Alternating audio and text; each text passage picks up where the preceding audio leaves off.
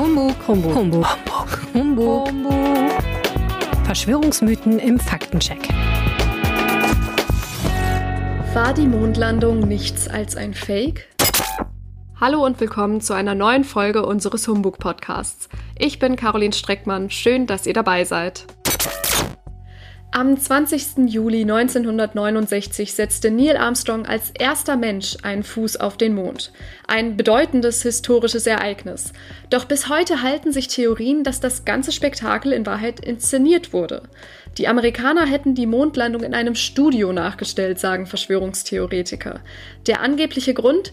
Sie hatten im internationalen Rennen um die Landung auf dem Mond dringend einen Erfolg nötig. Warum sich die Theorie der gefakten Mondlandung bis heute hält, darüber spreche ich mit meinem RP-Kollegen Viktor Marinov. Er hat zu dem Thema recherchiert. Hallo Viktor. Hallo Caroline. Die Mondlandung ist ja ein super bedeutsames historisches Ereignis. Woher kommt die Theorie, dass alles eigentlich nur ein riesiger Schwindel ist? Ja, das ist ganz interessant. Es ist ja bei Verschwörungstheorien oft sehr schwierig herauszufinden, wo sie wirklich begonnen haben. Bei der Mondlandung ist das aber anders. Da lässt sich das ganz gut zurückverfolgen auf ein Buch, das im Jahre 1976 erschienen ist. Das hat ein Amerikaner geschrieben, Bill Casing. Und das hat auch einen sehr schönen Titel, wie ich finde. We Never Went to the Moon. America's 30 Billion Dollar Swindle heißt das. Oder wir sind nie zum Mond geflogen. Amerikas 30 Milliarden Dollar Betrug. Die Summe von 30 Milliarden Dollar hat Bill Casing aber nicht frei erfunden, sondern so viel Geld hat die NASA tatsächlich ausgegeben, um zum Mond zu fliegen, richtig? Ja, ganz genau. Man muss auch zu Bill Casing sagen, er ist eine interessante Persönlichkeit. Er hat einen gewissen Hintergrund, dem ein bisschen Glaubwürdigkeit zumindest verleiht. Also er hat für eine Firma gearbeitet, die für die NASA Triebwerke hergestellt hat. Rocketdyne hieß sie. Der Casing, der war aber kein Wissenschaftler und kein Ingenieur, der hatte einen Bachelor in englischer Literatur und hat sich da um die Dokumentationen gekümmert bei der Firma.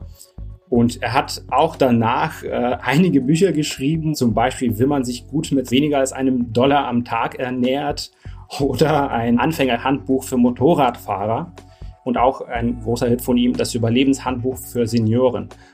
Aber sein größter Hit ist natürlich das Buch zur Mondlandung. Das hat einfach diese wahnsinnige Theorie in die Welt gesetzt, die dann irgendwann ein Eigenleben entwickelt hat. Und diese Theorie hält sich bis heute? Ja, genau, so ist das. Es ist erstaunlich, wenn man sich auch Umfragen anschaut, die man ja finden kann. Das wird immer wieder abgefragt in verschiedenen Ländern. Ich habe zum Beispiel eine Umfrage aus Großbritannien gefunden. Da äh, glauben 16 Prozent der Bevölkerung immer noch daran, dass Menschen noch nie auf dem Mond gelandet sind, dass das alles ein Fake war. In Italien, da gibt es auch eine Umfrage, sind es 20 Prozent.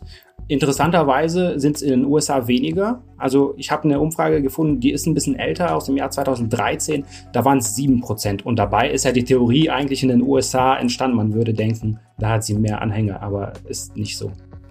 Das Mondprogramm der NASA war ja auch ein enormer Aufwand. Ist die Theorie, dass das alles inszeniert war, da überhaupt realistisch? Ja, das ist eine gute Frage. Also ich muss ein bisschen ausholen. Als ich den Artikel recherchiert habe über die Mondlandung und über die Verschwörungstheorie, wollte ich mit jemandem sprechen, der da eine besondere Expertise hat. Und ich war ganz froh, dass ich mit einer Astrophysikerin sprechen konnte, nämlich Susanna Randall. Sie will auch als erste Frau in Deutschland ins All fliegen. Und sie hat mir eben erklärt, das ist für sie das beste Argument für Nichtwissenschaftler gegen die Theorie. Eben dieser enorme Aufwand. 400.000 Menschen waren involviert in diesem riesigen Projekt. Es ging um viele Milliarden Dollar. Und sie sagt, dass die da alle geschwiegen haben, ist einfach absurd. Das stimmt. Die Vorstellung, dass 400.000 Menschen ein vermeintliches Geheimnis über eine inszenierte Mondlandung alle für sich behalten können und das über einen so langen Zeitraum, das wirkt tatsächlich unmöglich. Trotzdem gibt es ja ganz konkrete Punkte, an denen der angebliche Schwindel festgemacht wird.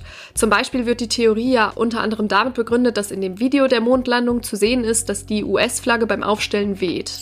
Ja, das stimmt. Die Verschwörungstheoretiker sagen dann natürlich, wie kann denn die Flagge wehen auf dem Mond, wenn da kein Wind ist? Das ist ja unmöglich. Und da sehen sie quasi als Beweis dafür, dass das alles gefaked in einem Studio aufgenommen ist oder sonst wo. Da gibt es auch die wildesten Theorien. Aber Susanna Randall, die Wissenschaftlerin, sagt, es lässt sich auch ganz, ganz einfach erklären. Ja, es ist kein Wind auf dem Mond, das stimmt soweit. Aber wenn man etwas aufstellt, zum Beispiel eine Flagge, entstehen Schwingungen und dadurch sieht es ein bisschen so aus, als ob das kurz flattert. Aber wenn man sich die Aufnahmen anschaut, ist dieses Flattern in einigen Sekunden weg. Ein anderer Punkt, den Verschwörungstheoretiker anmerken, ist ja, dass auf den Aufnahmen keine Sterne zu sehen sind. Und das mitten im All. Gibt es auch dafür eine Erklärung? Ja, das mit den Sternen ähm, ist ein bisschen komplexer, lässt sich aber auch eigentlich gut entkräften. Der Mond ist ja ganz hell und der reflektiert ganz viel Licht und dadurch sieht alles ein bisschen dunkler aus. Und dazu kommt ja auch noch, dass um ein klares Bild zu bekommen von, von der Landung, von der Flagge, von den ersten Astronauten, muss man die Aufnahmen entsprechend ein bisschen überbelichten, weil sonst sieht man nichts, sonst würde man nur dieses Licht sehen. Und das ist sozusagen die fotografische Erklärung auch dafür, dass man keine Sterne sieht, obwohl natürlich da welche waren. Danke, Viktor, für deine Einblicke. Bitte. Fazit. Die Punkte, die auf eine angebliche Inszenierung der Mondlandung hindeuten sollen, lassen sich am Ende alle als eins entlarven. Als Humbug.